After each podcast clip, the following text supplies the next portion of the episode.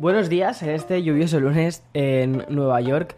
Soy Víctor Abarca y estás escuchando Expreso con Víctor. Te digo lluvioso porque parece que estamos como una especie. Bueno, en principio iba a ser un huracán, ha terminado siendo una tormenta tropical, pero la ciudad está un poquito caótica. Es, curioso, es curioso verla. Tan caótica como un poco las, las noticias que tengo preparadas para ti hoy, porque um, estamos a finales de agosto, lunes además. Entonces, hoy el departamento de filtraciones ha tenido que hacer un trabajo bastante grande para poder ver si muchos de los rumores que hay por ahí circulando pueden o no pueden tener sentido. Así que quizás veamos un Mac Mini de gama alta, un WhatsApp para iPad y una PlayStation más ligera. Veamos.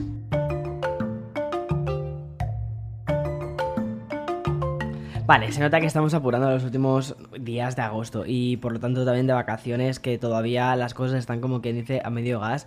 Entonces todavía no tenemos grandes lanzamientos, grandes anuncios por parte de las compañías porque obviamente están la mayoría de vacaciones.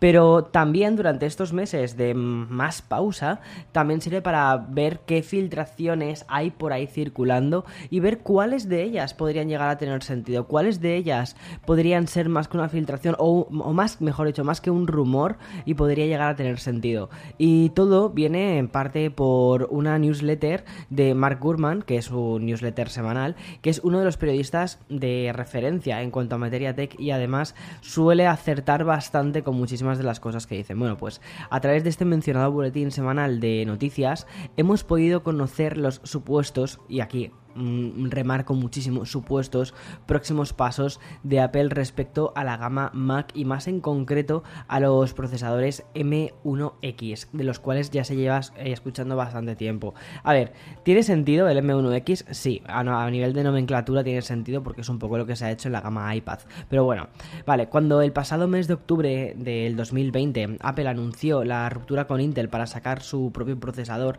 o una ruptura parcial, ¿vale? Porque muchísimos de los ordenadores que han lanzado siguen teniendo Intel.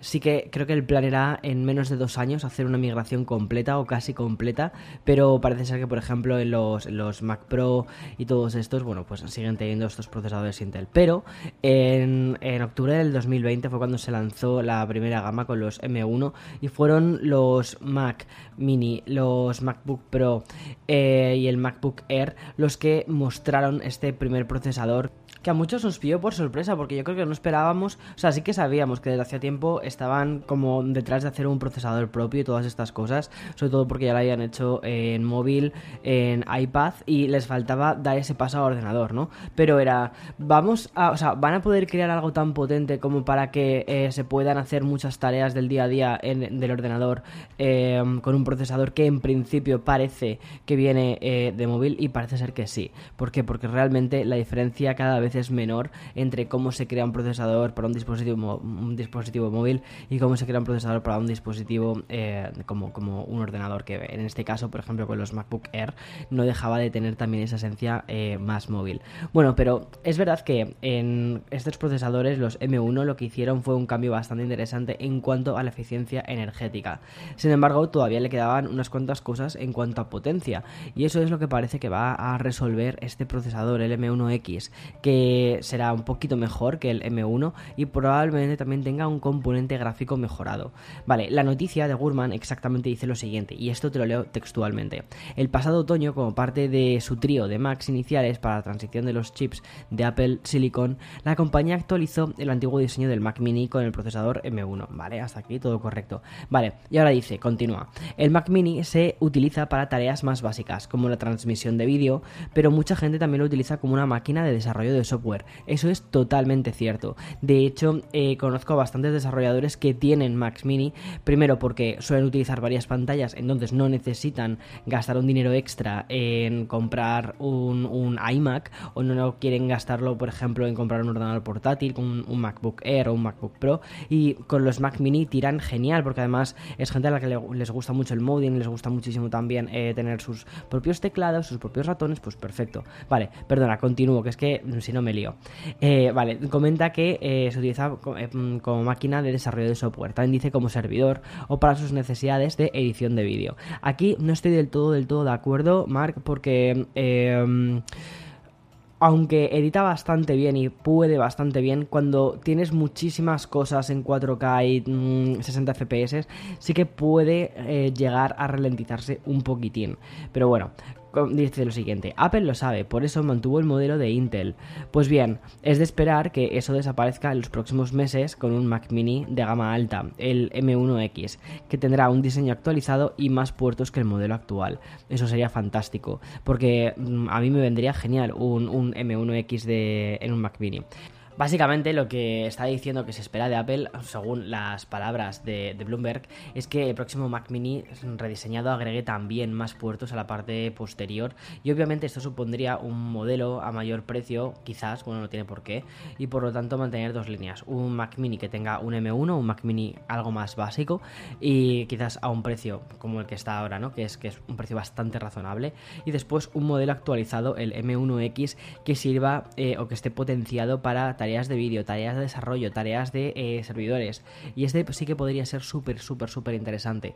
¿Que el precio es superior? Bueno, vamos a ver cuánto más es superior. Quizás pueden ser 100, 200 dólares. Oye, pues no estaría mal. Y por cierto, este chip también se espera que entre dentro de los nuevos MacBook Pro de 13 y de, eh, perdón, de 14 y de 16 pulgadas. Porque parece ser que el modelo de 13 va a aumentar a las 14 y que en principio también se esperarían para otoño. Bueno, veamos a ver, o sea, tiene sentido, tiene mucho sentido todo lo que dice a nivel de, si utilizamos la lógica, mm, tiene toda la lógica del mundo.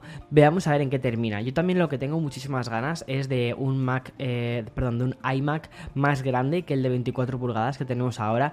Creo que el de que el iMac de 24 pulgadas, el nuevo iMac, es un iMac precioso, es un iMac que para muchísima gente eh, le resuelve una barbaridad de tareas de ofimática del día a día, pero por ejemplo, eh, también sé que los iMacs los utilizan mm, diseñadores gráficos, fotógrafos y por lo general suelen ir a por pantallas más grandes porque quieren tener muchísimas más cosas en pantalla.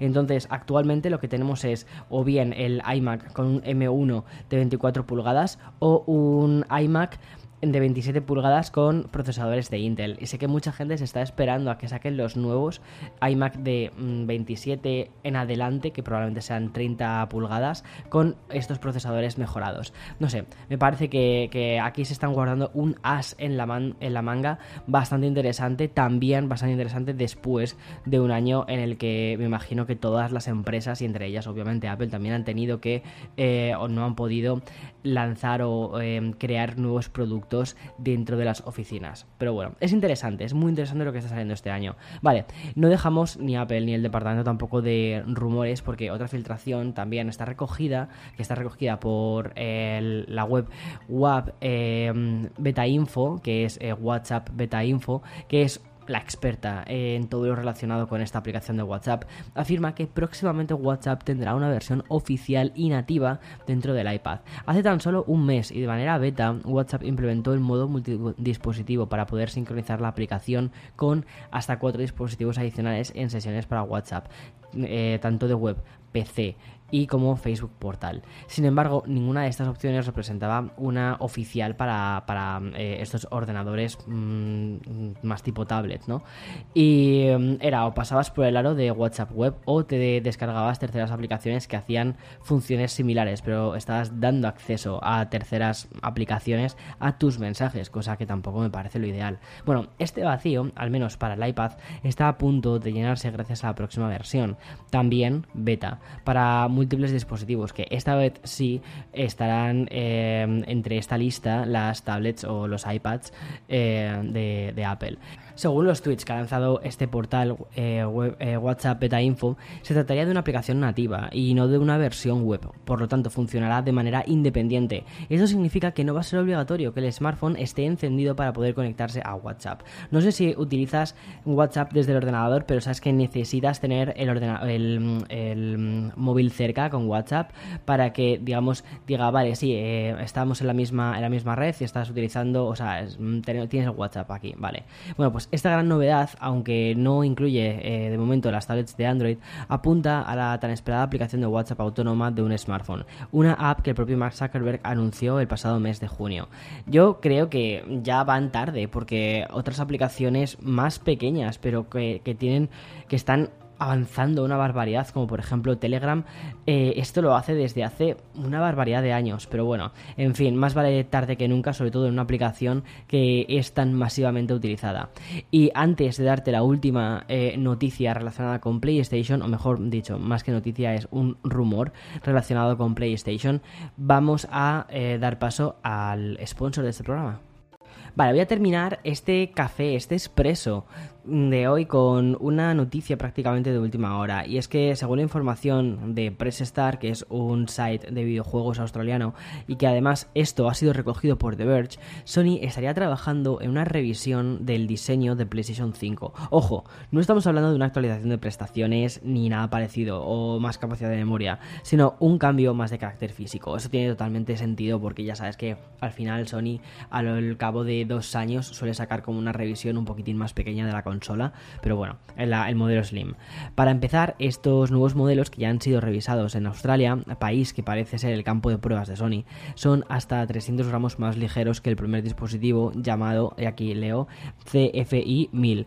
Y a este nuevo lo que le han llamado es el CFI 1102AA. Es decir, ya tiene otro código, lo cual es también interesante y también tiene otro peso. Veamos a ver qué sucede, porque este cambio de peso también viene acompañado de otro pequeño cambio que, se, que supone todo el mundo. Se trata de la modificación de un tornillo que necesitabas de un destornillador, por otro mucho más práctico y más fácil de quitar. Tal y como apunta la noticia, lo que ha incluido Sony es un tornillo eh, que dispone de una parte superior con mejor agarre, algo que facilita su ajuste directamente con la mano. Esta mejora del dispositivo en sí vendría acompañada próximamente de una actualización del software que consistiría en una nueva interfaz con eh, soporte de audio en 3D para altavoces integrados en las televisiones e incluso almacenamiento SSD extra en fin, veamos a ver qué termina sucediendo. Eh, ahora mismo conseguir una PlayStation 5 no es del todo fácil, no puedes ir a una tienda y decir, hola, quiero una PlayStation 5, porque te dirán, vale, apúntate a la lista de espera porque sigue habiendo espera.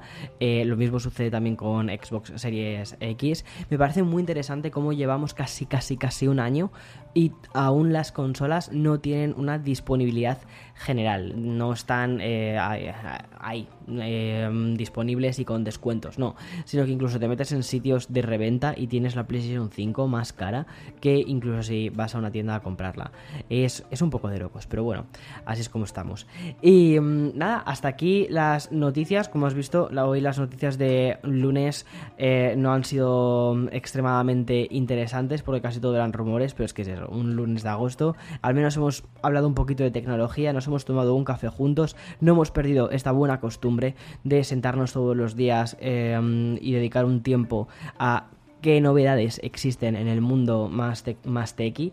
Y nada, es mañana más y mejor, segurísimo que ya mañana va a haber más noticias. Y nada, espero que tengas un feliz día, espero que hayas empezado la semana bien. Y nada, chao, chao, chao.